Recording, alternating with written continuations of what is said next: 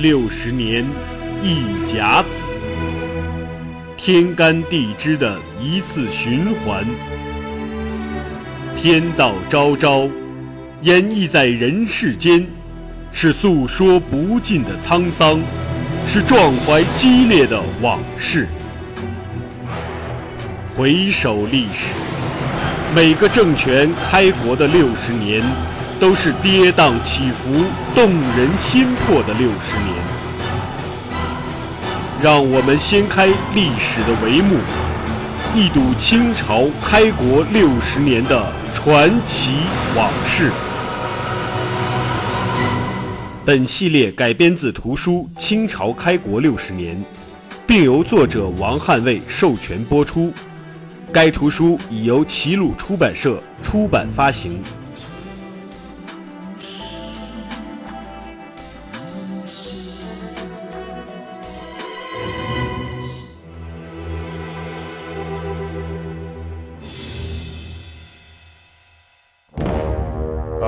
而八和硕贝勒内，则其能受见而有德者，四镇登大位；若不能受见，所行非善，耕则善者利焉。天命十一年，明天启六年，也就是公元一六二六年正月十四，努尔哈赤统兵十二万，号称二十万，亲征大明。此时，辽东经略高帝下令关外全部弃守，只守山海关。如此一来，后金一路上是势如破竹。本来努尔哈赤得意洋洋，但却在一座小小的宁远城前栽了大跟头。此时，宁远守将袁崇焕拒绝执行高帝的撤退命令，带领祖大寿等人独卧孤城，誓死守卫宁远。他平坚城。用大炮，以必死的决心和高明的战略战术，在险象环生的攻城战中，最终取得了胜利。正月二十七，金兵退了。努尔哈赤勇敢地面对了他起兵四十二年以来第一次，也是最后一次惨败。之所以说他勇敢面对失败，是因为宁远虽然没打下来，但临近的觉华岛成了发泄对象。岛上明军和百姓都被屠戮殆尽，一切物资凡是搬不走的，全部焚毁。觉华岛之战，金军展现了在宁远城下无法展现的勇敢，但是仍然不能。弥补努尔哈赤心灵上的创伤，他是连气带病，越想越恨，最后一咬牙，我不服，我我就我就死了吧。宁远战后七个月，征战半生的努尔哈赤是一命呜呼啊。当然，他的死因饱受争议。争议的焦点就是宁远城下，他到底被没被炮弹打伤？对于这种说法，清史文献是死不认账。不过不管如何，他的死都跟袁崇焕有着莫大的关系。天启六年，也就是公元一六二六年八月十一日。努尔哈赤与世长辞，走完了他六十八年波澜壮阔的一生啊！生前是一代枭雄，最后不仅憋屈死了，还留下一个烂摊子。后金开国十余年，扩张速度过快，疆土还没有好好巩固，韩国内部满汉矛盾尖锐。汉人反抗激烈，如果不能和平顺利地产生新韩王，那金国就很可能陷入混乱局面，四分五裂更有可能。因为他那几个儿子都不是省油的灯，特别是四大贝勒，个人有个人的势力，个人有个人的能力，一个个战功卓越，怎么会甘于人下呢？于是，一场夺位大战就此拉开帷幕。其实啊，韩魏之争早在努尔哈赤生前就已经开始，只不过是秘密进行。这也是为什么电视剧《雍正王朝》这类的前面很大篇幅先得演康熙朝的事儿，都是为了展现几位皇子与父皇之间的关系和皇子之间的斗争啊。努尔哈赤这几个儿子更是如此。咱们先看长子楚英。楚英是努尔哈赤第一位大福晋佟家氏生的第一个儿子。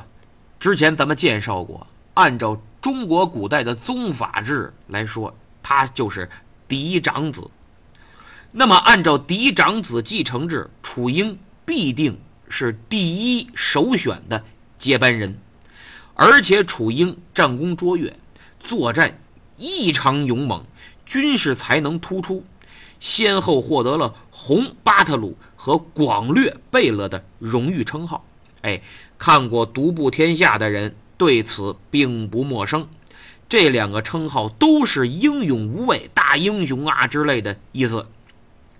由此可见，努尔哈赤对于接班人除了嫡长子的身份，更注重军事才能。这样一来，不到三十岁的楚英就被委以国政。开始接受执政能力的培养和锻炼，可以说此时的楚英是志得意满，离韩魏差的只是个时间问题。但他年轻气盛，战功卓越，犯了能力强的年轻人非常容易犯的错误，那就是过于骄傲自大、狂妄骄纵。而且他心胸狭窄，刚刚被委以国政，确立了楚军的地位后，他就逼迫代善、阿敏、莽古尔泰、皇太极等人发誓向自己效忠，还威胁他们说：“你们胆敢有二心的话，等我登上汗位，让你们吃不了兜着走。”同时呀。他还和努尔哈赤非常倚仗的五大臣结了怨，就是不把人家放在眼里。这样一来，四兄弟和五大臣一商议，这家伙要是真以后他继了位，咱们哥几个还有好日子过，肯定没好果子吃。所以大家非常团结，集体向大汗努尔哈赤告了一个大状。要不说这楚英啊，情商太低呢，就跟现在很多这官二代、富二代一样，出身高贵就很跋扈、很骄纵，不把别人放在眼里，再加上自己有点本事，更不得了了。而且像他们这类人的骄纵跋扈和自身的能力水平啊，还成正比。呃，能力越强，就越骄纵跋扈，越不把别人放在眼里。当然，楚英对兄弟们和这几位位高权重的大臣啊进行打压，也是想尽快稳固自己接班人的地位。哎，只不过有些过激，他就怕这些人不听他的，以后怎么办呢？那么这四兄弟五大臣一告状，努尔哈赤急了，这还了得？就把楚英叫过来，是一顿臭骂。虽然没有剥夺他继承人的地位，但已经对他失去了信任，甚至十分警惕，觉得这个人有些刻薄寡恩，心胸啊不仅狭窄，还有些阴狠。那么努尔哈赤在后来两次亲征乌拉，不仅不让。楚英参加军事行动，还轮流派代善呐、蒙古尔泰啊、呃皇太极啊等等贝勒留守盯着他，以防不测。楚英一看自己开始不受信任了，四兄弟五大臣联手反对自己的话，等于失去了女真统治集团大部分的支持。在他看来，现在的形势，离他失去接班人的资格又只是个时间问题了。怎么办？像他这种人不甘心，于是狗急跳墙，甚至有些赌徒心理作祟，就出了一招险棋、臭棋。什么呀？准备发动政变。他先是玩这个巫蛊之术，诅咒富汗亲征乌拉失利，然后呢，打算占据城池，不让富汗和兄弟啊，呃，败退之后进城。你这种想法是又可气又可笑，简直不像一个饱经战阵的成年人呢应该有的想法，叫 too young too simple。楚英的一个亲信，哎，估计跟我的想法差不多。一看这主子有点没溜，就跑去告发自首了。努尔哈赤这回真急了，雷霆震怒，立马将楚英圈禁。两年后，公元一六一五年。也就是明朝万历四十三年，努尔哈赤下令将楚英处死，年仅三十六岁。前面听我讲过的都知道，这个时候后金汗国还没建立呢，诞生前夜。那么据满文老档记载，说这个楚英啊，心术不善，不认己错，深恐日后败坏治生之道。故令将其囚居于高墙内。经过二年多之深思，虑及长子若生存，必会败坏国家；倘怜惜一子，则将危及众子侄、诸大臣和国民。遂于乙卯年，聪睿恭敬汗五十七岁，长子三十六岁，八月二十二日。始下决断，处死长子。这段话写得很清楚，也很明白，不用解释。由此可见，努尔哈赤是牺牲一子，换来其他子侄和大臣的安全，更为了自己政权呀，今后能有一个好的发展。因为楚英确实在破坏建州女真大业，好多事儿咱们没讲，由于时间关系。他俩存在的是重大政治原则问题的矛盾，已经到了你死我活、不可调和的高度，所以即使亲生儿子也必须处死，要不怎么叫无情最是帝王家呢？你要是普通老百姓，不至于这样。但是咱们说句实话，楚英的死，努尔哈赤心里是很难过。也使他对立储这事儿上变得更为谨慎。后金汗国建立以后，努尔哈赤并没有急着立储，而是分封了四大和硕贝勒，他们是大贝勒次子代善，二贝勒侄子阿敏，三贝勒五子满古尔泰，四贝勒八子皇太极。努尔哈赤的想法是对这四个人重点培养。看谁水平高有资格，谁就当储君。看似公平竞争，但也带来了副作用，那就是这四大贝勒及其身后势力之间的夺储之争。楚英死后，从辈分、资历、军功、威望等方面来看，次子代善最合适，而且其生母也是同家室。与楚英同父同母，所以楚英死后，代善就成了嫡长子。而且他战功卓越，曾被授予古英巴特鲁荣誉称号。努尔哈赤呢，也曾经说过自己百年之后将诸位幼子和大福晋都托付给代善照顾，这就是一个很明显的信号。代善已经成为第一考察对象了。令人惋惜的是，代善虽没像哥哥那样离谱，但一手好牌也被他打烂了，结果丢掉了储君之位。那么，代善被确立为储君之后，他跟努尔哈赤的大妃阿巴亥闹了点绯闻。据满文老档记载。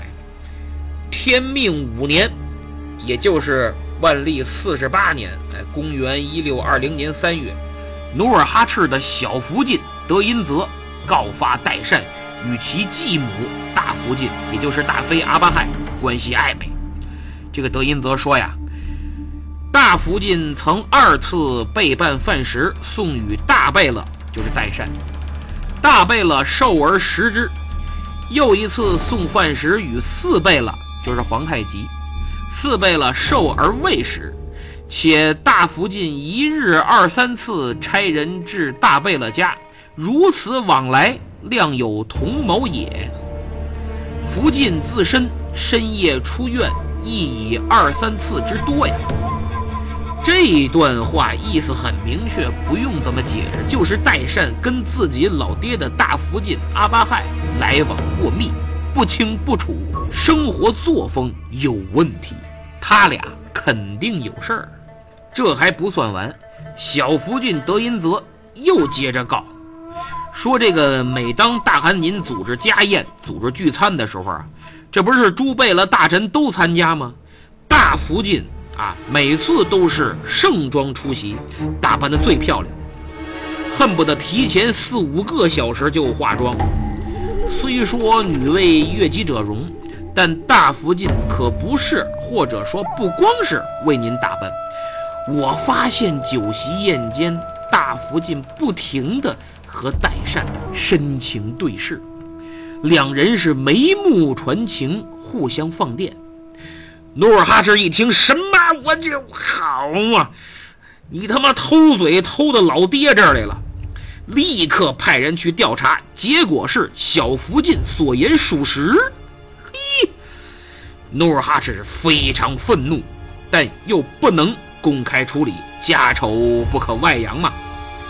于是面对传得沸沸扬扬的绯闻，努尔哈赤只能出面解释说。啊，当初我曾和代善讲过，等我百年之后，我的大福晋和幼子就托他照顾，所以呀，他二人才走得近点儿，理所当然，没啥事儿啊，没啥事儿。这种解释说实在的，哎，挺巧，也合情合理。首先，努尔哈赤解释的这番话，当初他确实说过，前面刚才咱们也提了。第二。后金当时真有收继婚的习俗，就是还保留着北方游牧民族的这个传统。那可是从匈奴时代就开始，哎，这个新单于一继位，必须要娶除了自己生母以外的上一任单于的所有妻子。之所以这么做，是因为草原游牧民族生产力低下，物资匮乏。那么老单于一死，一般留下的媳妇儿都很年轻漂亮，还挺多的。当然正妻就一个啊，叫大胭脂，其他都是小妾。你说让不让他们改嫁吧？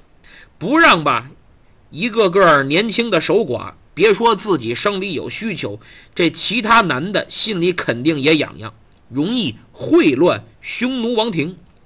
你让改嫁吧，好歹也是单于的女人。一般人也娶不起，也不敢娶。就算娶得起，敢娶，肯定还要准备一大笔嫁妆。这匈奴王庭啊，真出不起，也不想出，所以干脆肥水不流外人田，新单于照单全收吧，保住财产才是最重要的。乱不乱伦无所谓，少数民族是从来不在乎汉人的伦理纲常。大家熟知的西汉时期王昭君的故事，她嫁给了匈奴的呼韩耶单于，当时呢，她年仅二十岁，呼韩耶单于都人到中年了，婚后三年，老爷子就死了，于是王昭君又成了新任单于的胭脂，这任死了，下任王昭君还是胭脂，等于一连干了好几任。后来的李唐王朝。李家也有少数民族的基因，也大有胡人气，所以高宗李治娶了他爸的女人，还封了皇后，这就是武则天，对吧？别说王室，就算普通家庭，从匈奴到后金，哥哥死了，小叔子娶嫂子的也很普遍，目的就是怕嫂子改嫁，把家里的财产也带走。所以归根结底就是穷，生产力低下，物资匮乏。要不管仲怎么说“仓廪实而知礼节，衣食足而知荣辱”呢？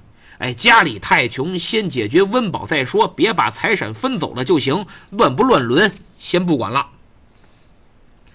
那么正是由于后金还有这种收继婚制，所以努尔哈赤算是把这事儿啊找到了看似合理的借口。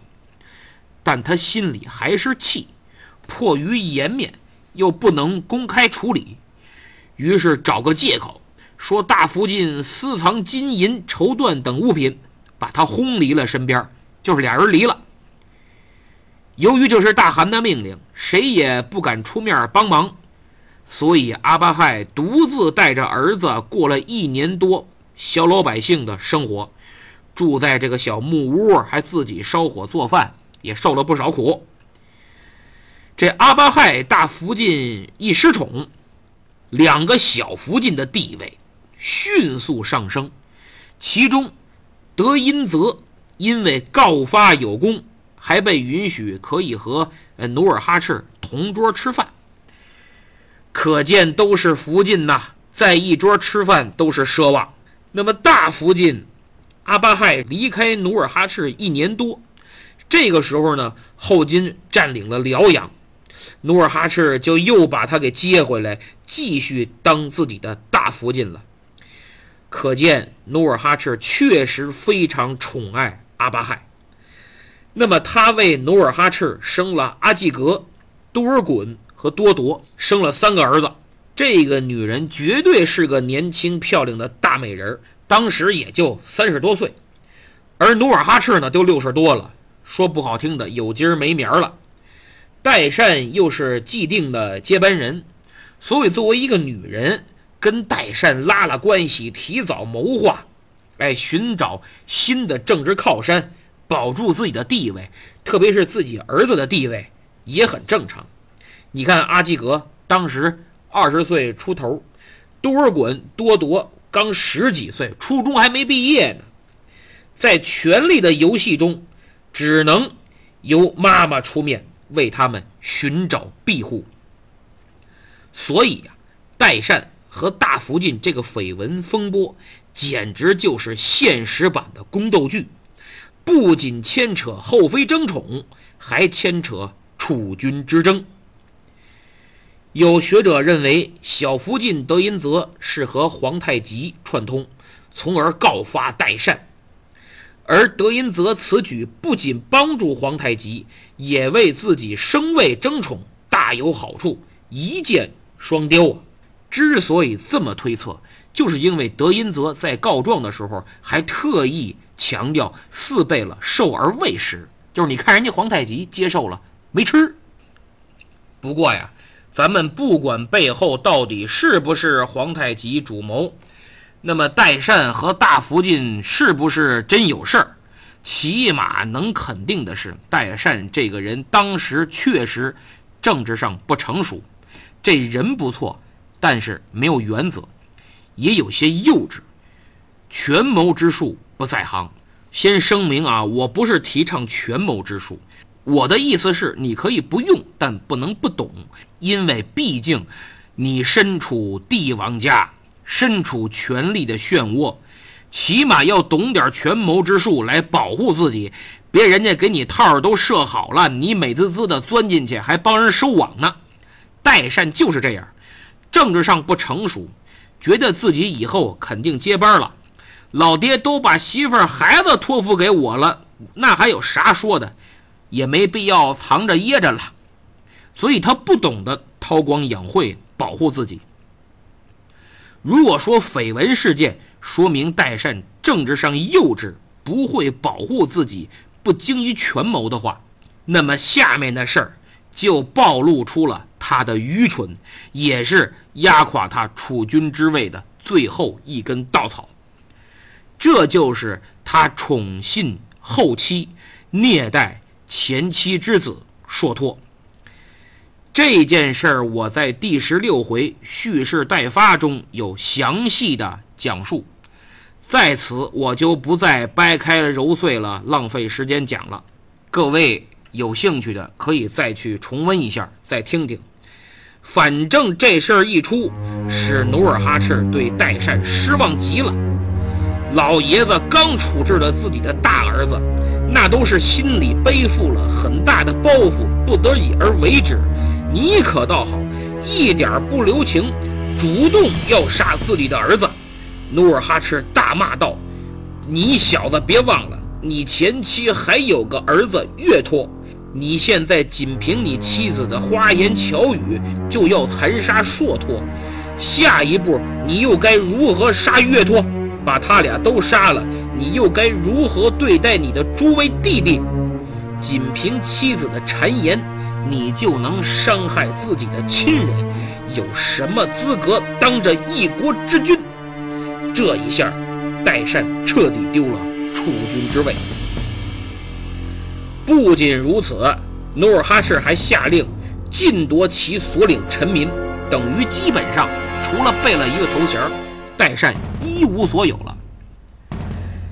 不过，咱静下心来仔细分析，其实代善宠信妻子、听信其言，也不是一朝一夕的事儿。努尔哈赤那么聪明，能不知道吗？一直都没追究，怎么这次来个彻底清算呢？说白了，就是因为努尔哈赤把之前的事儿连在一起了，给代善来了个秋后算账。当时不是没处理代善吗？只找了个借口处理了大福晋阿巴亥，所以努尔哈赤的心里一直憋着气没消呢。而且更重要的是，代善要杀自己的儿子。触动了努尔哈赤杀楚英的这根敏感神经。老爷子本来还背着包袱呢，这一下一看，呵家伙，你倒杀挺痛快，一点包袱不背啊！所以，如果说废杀楚英是政治原因，那废除代善就属于意气用事了。代善犯的并不是楚英那种大问题，并没有威胁金国政权。他只是自己的个人问题，本来呢可以让他把媳妇儿休了，找个更好的贤惠的。代善这人又比较忠厚，心眼儿也没那么多，好好的教育一番或者臭骂一顿，你没必要夺了他太子之位呀。这下好了，代善名誉扫地，在后金彻底臭了。这么一个战功卓越、忠厚老实。资历最深的贝勒被打到人生谷底，可以看出晚年的努尔哈赤已经有些喜怒无常了。人老了，到岁数了，其实都这样。但作为国家元首，却非常要命。代善的太子位一丢，金国的政治布局又被打乱，亏于太子位的人又都摩拳擦掌，楚军之争。再次陷入混乱。四大贝勒，大贝勒代善 pass 掉了，还剩三个。先看二贝勒阿敏，阿敏不在努尔哈赤考虑范围。哎，那为什么他不在考虑范围啊？因为他不是努尔哈赤的儿子，他是努尔哈赤的侄子，他是努尔哈赤的弟弟舒尔哈齐的儿子。而且因为政治斗争，努尔哈赤和舒尔哈齐呀。这兄弟俩争权，最后舒尔哈齐被努尔哈赤给挤兑死了。有说是囚禁致死的，也有说是秘密杀害的。那么舒尔哈齐众多儿子中，长子和三子也因为参与争权被努尔哈赤所杀，其他儿子没参与舒尔哈齐的反叛行为，并没有获罪。那么舒尔哈齐留下的这些儿子里边，对努尔哈赤事业上帮助最大的、最有名的就是阿敏和济尔哈朗。由此可见，努尔哈赤确实是个爱惜人才的领袖，而且呢，年轻的时候非常有心胸，赏罚分明。他对舒尔哈齐的这两个儿子非常器重，也很照顾，特别是阿敏。史书记载，努尔哈赤对他是。爱养与己三子毫无分别，就是当自己的儿子一样。还把他列入四大贝勒，排名第二。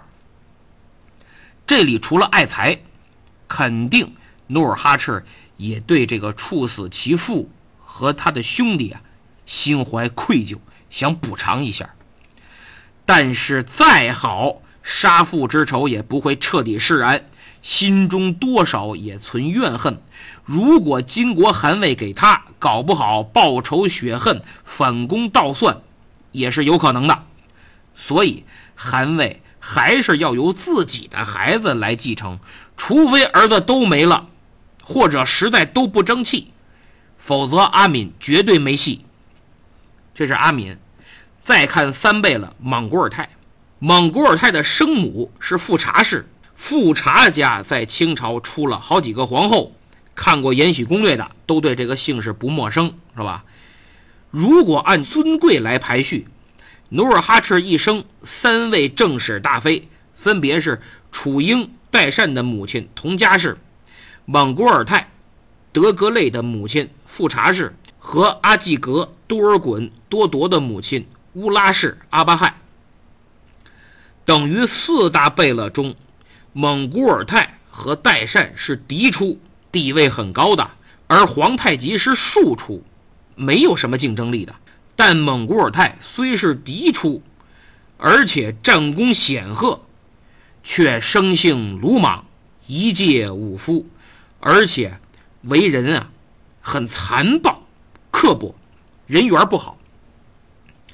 有的史料说他母亲犯错，努尔哈赤极为愤怒，莽古尔泰为了邀宠，亲手杀死母亲富察氏。这则史料呢？出自《清史稿·蒙古尔泰传》，是皇太极当时骂蒙古尔泰的气话，说：“尔失尔生母，邀功于父。”那么除此之外，没有其他可靠的史料证明蒙古尔泰杀母邀宠，所以啊，对这件事儿我存疑。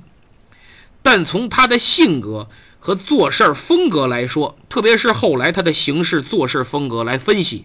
蒙古尔泰并不在努尔哈赤储君的考虑范围内，说啥也不能让一个名声不好、人缘差的人来做金国之主的位子，而事实上也是众兄弟没什么人支持他。